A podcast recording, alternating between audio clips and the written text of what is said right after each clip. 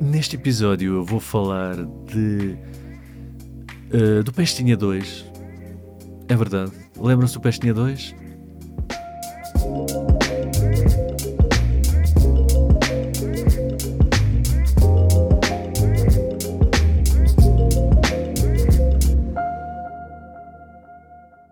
Sejam então bem-vindos ao oitavo episódio de Filmes, Filmes, Filmes. Hoje é dia 21 de fevereiro, dia de carnaval. Não sei se há por aí fãs do carnaval. Nos últimos dias, sempre que pergunto a alguém se vai fazer alguma coisa no carnaval, respondem-me que não gostam do carnaval. Por isso, nem sei onde é que anda aquela malta toda que aparece na televisão. Eu acho. Eu, acho que é tudo uma conspiração, sabem? E o carnaval não existe. No fundo, querem que ficamos em casa fechados e, e inventaram aquela confusão toda. Acho que. Acho que é isso que está a acontecer. Acho que vou iniciar o um movimento negacionista do carnaval. Vou ter de voltar ao Facebook. Mas pronto, para isso à parte, o que é que eu tenho andado a fazer na última semana? Então, para além de trabalhar, tenho andado a tentar pôr em dia os nomeados para os Oscars. Todos os anos tento, pelo menos, ver os nomeados para melhor filme antes da gala. Já não faltam muitos. E na última semana vi dois, e é sobre isso que quero falar hoje. O primeiro foi o Triângulo da Tristeza, o novo filme do Ruben Ostlund, que ganhou a Palma de Ouro no, no último Festival de Cannes. É a segunda Palma de Ouro deste senhor. A primeira foi em 2017. Acho que foi em 2017. Com o The Square, que também foi nomeado para os Oscars desse ano, curiosamente, na categoria de melhor filme estrangeiro. Acho que não chegou à, à categoria principal. Então, e o que é que eu posso dizer sobre o Triângulo da Tristeza? Bom, em primeiro lugar, que gostei, que me diverti, que é, é um filme divertido, apesar do que possamos pensar e apesar uh, daquele título que, que pode remeter para uma coisa mais intelectual, digamos assim. É um filme com bastante piada, tem, tem bastante piada, de facto.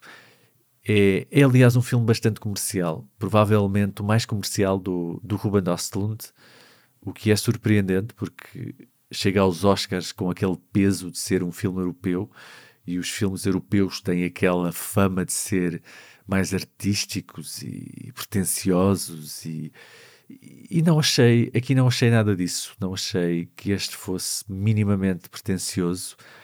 É um filme estranhamente divertido. Tal como Odd Square é uma sátira, neste caso é uma sátira bastante óbvia ao mundo dos eh, multimilionários, dos super ricos, vai por caminhos parecidos com aqueles que o Ryan Johnson tomou no, no Glass Onion. O formato não é o mesmo, claro, mas, mas tem alguns pontos em comum. Fala sobre classes e dinâmicas de poder e reflete sobre a, sobre a relevância e utilidade de, de cada classe. E, e, é interessante porque uh, o filme tem três capítulos. Tem um primeiro capítulo em que acompanhamos uma, um casal de modelos fotográficos num casting e depois num hotel e num, num jantar. E é, é assim um capítulo mais intimista. A segunda parte passa-se num iate uh, cheio de gente rica e é completamente caótico, completamente louco. A grande cena desta parte faz-me lembrar o. Como é que se chamava? O Pestinha. O Pestinha 2. Não sei se se lembram do Pestinha 2 tinha uma cena num parque de atrações com uma roda gigante com os miúdos começavam todos a vomitar e, e o que é feito do Pestinha? Nunca mais ouvi falar destes filmes. Eu, aliás, eu nem sei qual era o nome original disto. Vou ver. Como é que isto se chamava? Deixa-me ir aqui ao IMDB. Pestinha. Problem Child eu acho que nunca ouvi este nome na minha vida. Problem Child. Michael Oliver.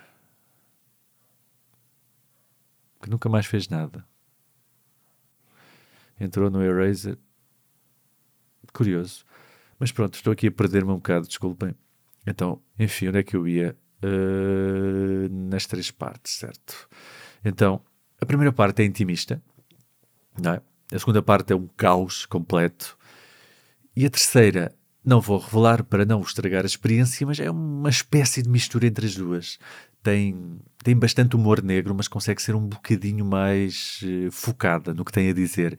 E é interessante a forma como estas três partes são tão diferentes, que têm, têm abordagens bastante diferentes e mesmo assim acabam por dialogar entre si. A primeira parte é mais subtil e, e elegante até, aproxima-se mais daquilo que achamos que é o cinema europeu e acaba quase como ponto de partida para uma espécie de desconstrução que vai acontecer depois nos capítulos seguintes.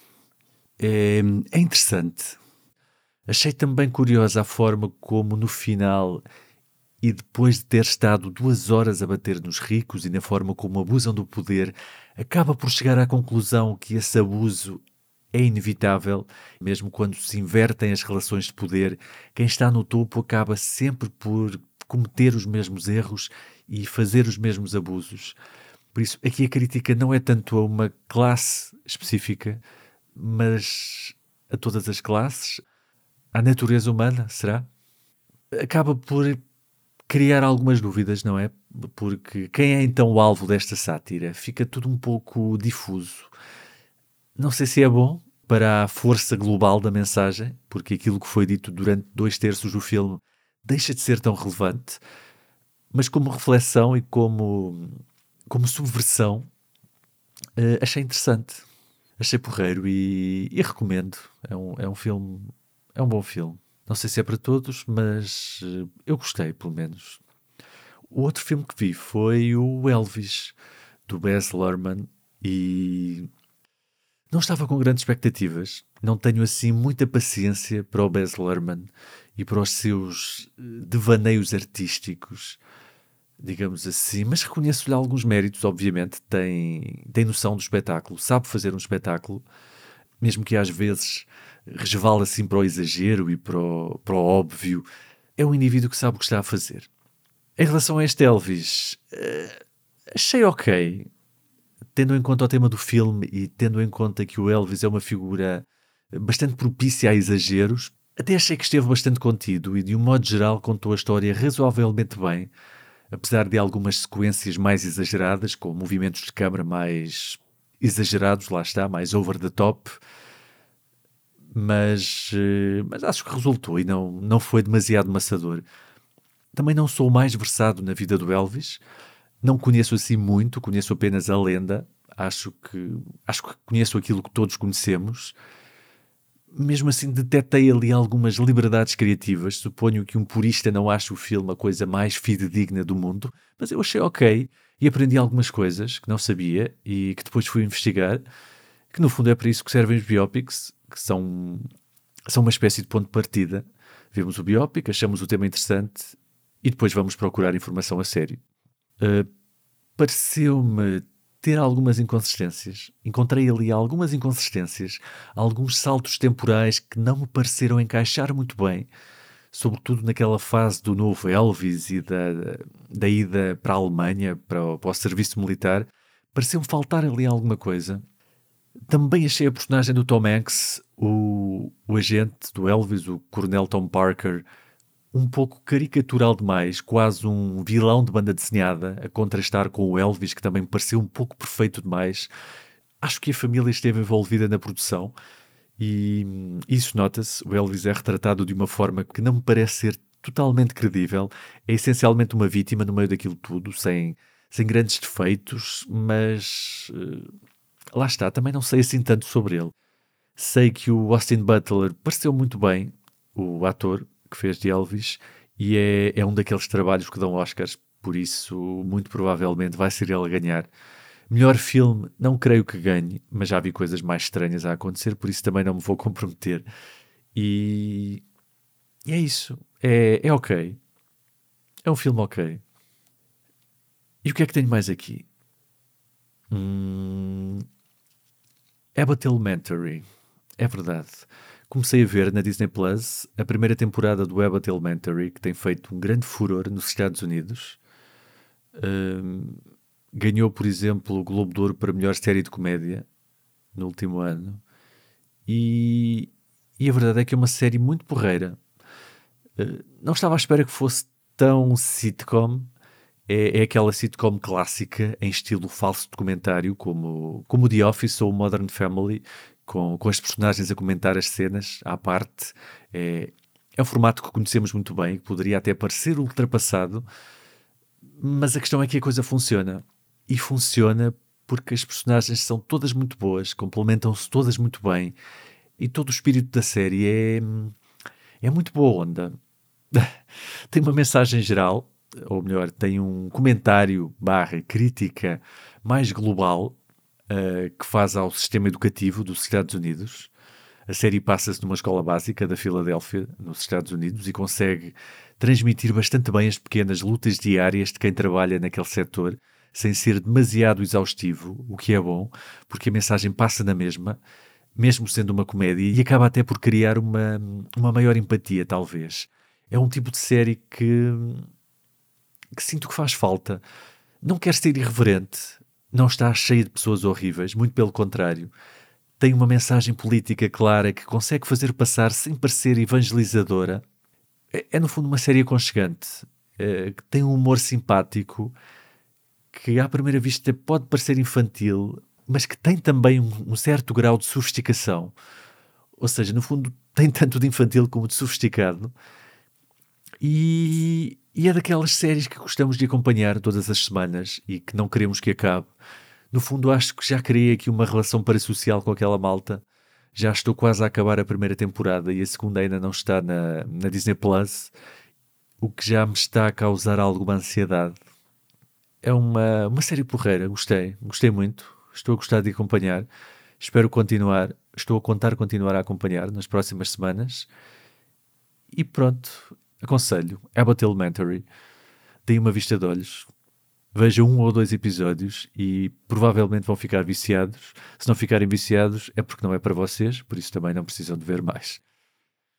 Tirando isto, uh, não tenho assim mais nada para falar, na verdade. Estive a ver o, uma série da Netflix, por acaso tenho, vou falar.